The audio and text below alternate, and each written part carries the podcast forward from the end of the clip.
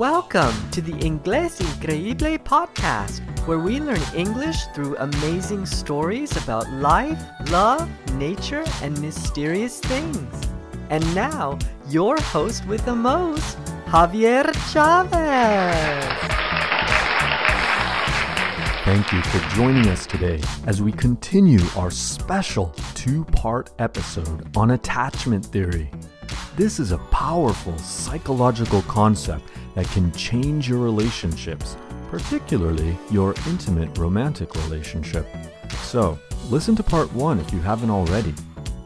You may recall that in part one, we talked about how our attachment style is developed in childhood.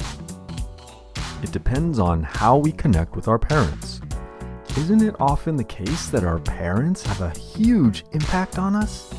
We talked about anxious style, avoidant style, and the anxious avoidance style. Did you see any of these patterns in yourself? We examined how those styles can affect our relationships as adults. Now, let's discover the final and ideal attachment style, play the quiz show, and laugh a little bit with joke time.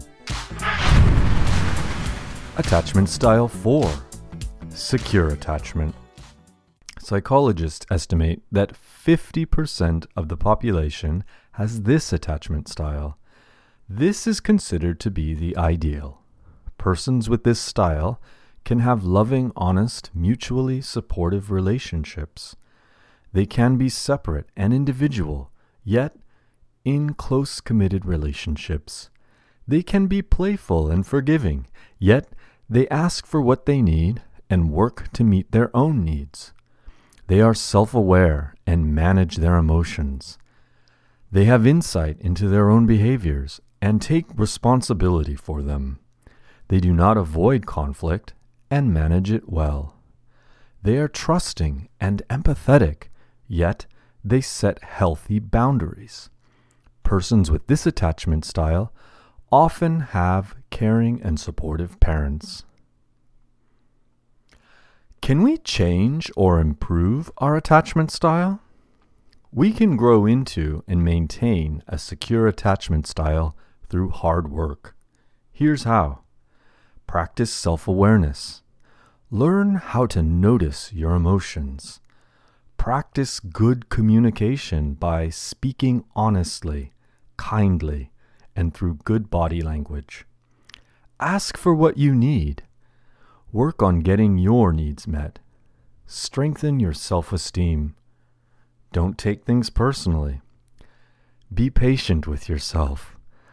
When there is a lot of stress in your life or the lives of your loved ones, you may fall back into old patterns of anxious or avoidant attachment styles. But there is always hope. You can always work to improve your happiness and the happiness of others through authentic empowered living. I hope this information about attachment styles will be helpful to you in your life, relationships, and self awareness. Life is a journey. You don't need fixing. You are a wonderful and beautiful human being, just as you are. Human beings need to grow, and we all grow in our own way and in our own time. Namaste. Stay tuned. After this short message, we'll test your knowledge by playing the quiz show, and then we'll laugh a little bit with joke time.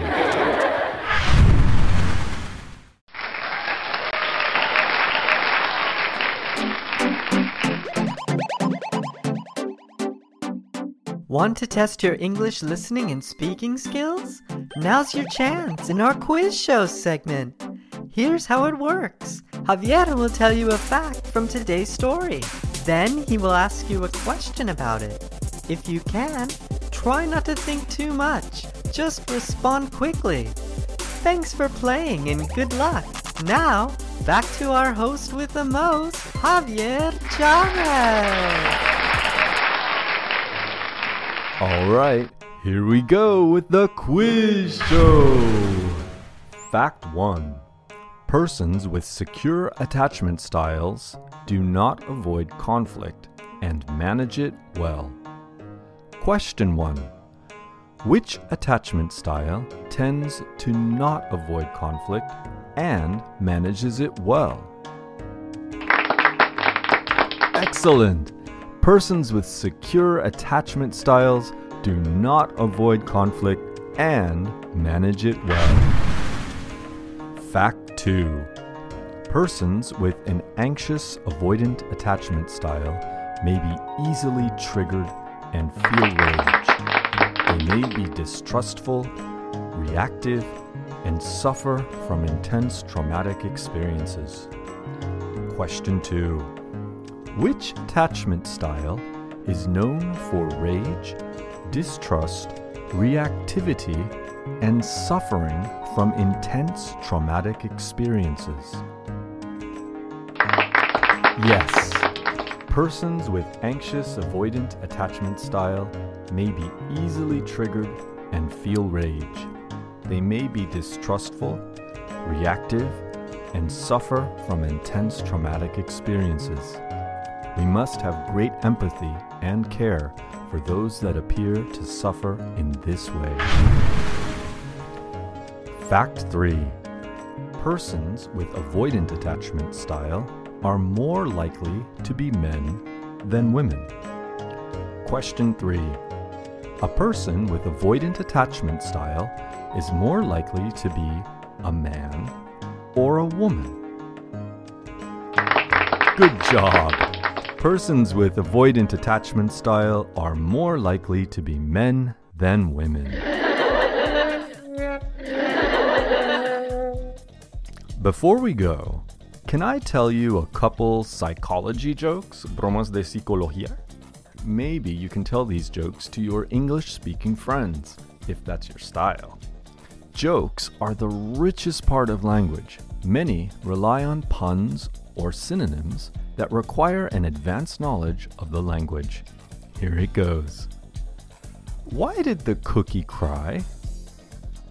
Because his father was away for so long. okay, in English we have two words cookie and wafer. En español, cookie es muy parecido a la galleta, mientras uh, the wafer es muy parecido a la oblea. Also, we have an expression in English, away for so long. He was away for so long. O en español, él estuvo fuera tanto tiempo.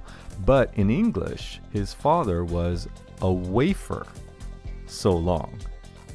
Is a pun with away for so long. so um, it is also funny that a cookie's father is a wafer. Because it's a cookie, a wafer, un oblea es uh, el, el, padre. so, es como el padre de una galleta es un oblea. So, why did the cookie cry? Because his father was a wafer long. okay. That was pretty bad. Uh, here's another one for you. ¿Cómo se libró de sus problemas de abandono? How did you get rid of your abandonment issues? I guess they decided to leave me too. so, how did you get rid of your abandonment issues? I guess they decided to leave me too. This joke helps us to laugh about issues or problems related to an insecure attachment style. In English, we call these abandonment issues. If we have an insecure attachment style and abandonment issues, people have not been supportive of us, or they may have even left us. So it can be funny to think that abandonment issues left us too. When we're ready, this joke may help us to imagine a life where we have overcome our abandonment issues. Podemos superar nuestros problemas de abandono. Well, that's joking around for today. I hope it was fun and helpful to you. Thank you for making Inglés Increíble part of your day. I hope you have enjoyed listening and speaking English with the Inglés Increíble podcast. If you enjoyed this episode, please share it with a friend. Ask me a question about English by leaving an audio message at inglesincreíble.com. We might feature your question on an upcoming podcast or video. Please support our podcast. follow our podcast on Spotify, subscribe on iTunes, give us a great review and five stars. Visit inglesincreíble.com for more high quality resources for learning English. See you soon and have an amazing day. Thank you. You are awesome.